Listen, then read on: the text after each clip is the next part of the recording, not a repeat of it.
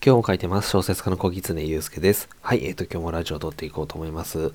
えっ、ー、とですね、最近、あの、今日の話なんですけど、えっ、ー、と、最近ですね、えー、あの、猫という曲をよく聴いてます。あの、多分有名な、ものすごく有名な曲でですね、えっ、と、猫という曲を聴いているんですけれども、えっ、とですね、その曲ってめちゃめちゃ売れていることはもちろんあの存じ上げていたんですけど聞いたことなかったんですよね。もう多分1年ぐらい前なのかな？2年前ぐらいなのかな？ごめんなさい。1年前ぐらいだと思うんですけどなんか売れてるよっていうのはしてたんですけど全然聞いたことなくてですね聞いてみたらあのすごくいい曲だったのであの、もう鬼リビしてるっていう感じなんですけれども、あの、なんて言うんだろう、その、いい曲というか、あの、売れてる曲とか、あの、そういうこう、今売れてますよみたいなところからって結構私あの、距離をこう、まあ、置きがちになってしまうんですよ。昔から。あの、なんというか今、みんながわーわー言ってるところになんか同調してこう、一緒に見たり、聞いたりしたくないってみたいな変な、変なこういう性質があるんですけれども、ただ、あの、この仕事をするようになってから、そういう性質は、あの、消そうと自分の中で消していこうということで、例えば、鬼滅の刃が流行っていたら、なるべく鬼滅の刃にも触れるようにしてっていうふうにしています。っていうのも、あの、まあ、鬼滅の刃は漫画なんで、本当に小説と親和性があるっていうのはすぐわかると思うんですけれども、あの、まあ、例えば猫って曲ですよね。音楽なので、あんまりこう、なんて言うんですよ、その、親和性が高くないかなと思いつつ、思われるかもしれないんですけど、まあ、全然そんなことはやっぱりなくてですね、まあ、歌も当然歌詞はありますし、あの曲調っていうのもあるので、あのー、そもそもその猫という、例えば猫という曲だったらなんでこう売れてるのかなっていうのを、あの、聞いてるとやっぱり分かってくるわけなんですよね。で、猫という曲は、あのー、まあ多分解釈としてはいろいろできるんですが、まあその女性なのか、まあ、男性かもしれないんですけれども、その、まあ、相手、まあ、おそらく恋人だと思うんですが、と別れた方の、えー、気持ちをこう、まあ、語ってる曲なんですけれども、まあ、それがもう、ただ別れてしまってどっか行ったのか、あの、まあ、歌詞から察するに、もしかしたら相手が亡くなっているのかもしれないというような、まあ、これ、多分正解が、あの、あったりすると思うんですよ。この猫を歌ってる方ですとか、あとは、多分これ作、作詞はわかんないですけど、作曲とかあの、あいみょんさんだと思うんですけども、あの、本当の正解はこっちだよっていうのはあるかもしれないんですけど、で、それが発表されてるかもしれないです。ちょっと私、あの、存じ上げないんですけど、曲を聴いた感じだけだと、そのどっちにもまあ取れるような感じだったりするよな、なんてことを思ってるんですけど、その歌詞とか曲が一番盛り上がるところで、あの聴いているリスナーというのが、曲を聴いている人が一体どういうふうにこう、感動したりとかいいなって思っているのかなっていうのをやっぱり、えー、分析すると、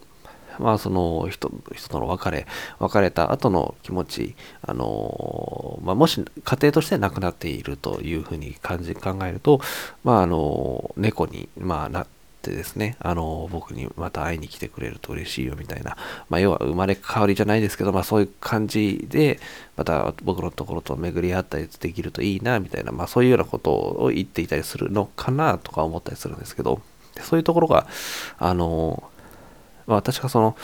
この猫という曲にそこまで詳しくなくて、あの、感じ取った。で、それっていうのはやっぱり、イコールは、えー、なんていうの、一般の人目線に近いのかなと思っているので、であのもし仮に本当は全然違う意味があったりとか、もっと深い意味があるのかもしれないんですけれども、まあ、私のような、えっと、一般的な聞き手からしたらそういうふうに感じる。で、そこに感動をして、えー、あの、これ曲が好きだっていう、えー、人が多いっていうことなのかななんてことを思うので、そうすると人をこう感動させるにはどうどうしたらいいんだろうって、それはあの小説とやっぱりイコールの部分なので、まあ、そうするとやっぱり、例えば亡くなった方への思い、その思いをどう描くか、その、この猫という曲の場合だったら、何でもいいから、とにかくもう一度こう会いに来てほしいですとかっていうようなことだったりするのかなとか、そういうところを考えるとですね、あの例えばその、えー、猫という曲からでもですね、あの、学べることっていうのはいっぱいあるんですよね。そしてあの、私の中ではその、売れているということは何か理由があるというふうに思っているので、やっぱりこう、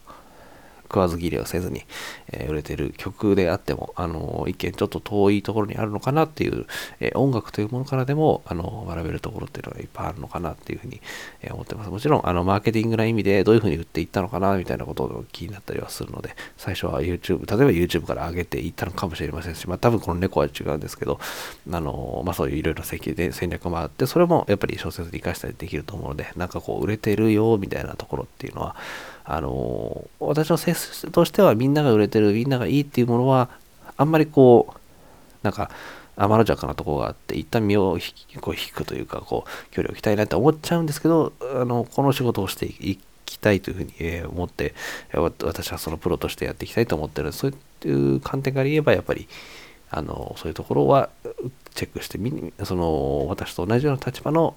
一般的なこうえー、聞き手とか、まあ、小説だったら読み手がどういうふうに感じているのかっていうところは敏感になっていかないなといけないなというふうに、え、思っております。はい。ということで、えー、まあ、ちょっとその、とはいえ、こう、聞くタイミングがずれたりするんですよね。みんなが多分、猫で盛り上がってたのもだいぶ前だと思うんで、まあ、あの、ちょっと遅れてですけど、えー、ちょっと分析とかしていきたいなというふうに思っております。はい。ということで、えー、今日この話をしてみました。えー、概要欄の方に質問箱の URL 載せておりますので、何か質問とか聞きたいこととか、この、この曲の話してみたいなもう話でもいいんですけども、何かありましたらお寄せいただければと思います。はい。ということで、今日もお聴きいただきましてありがとうございます。小説家の小木常祐介でした。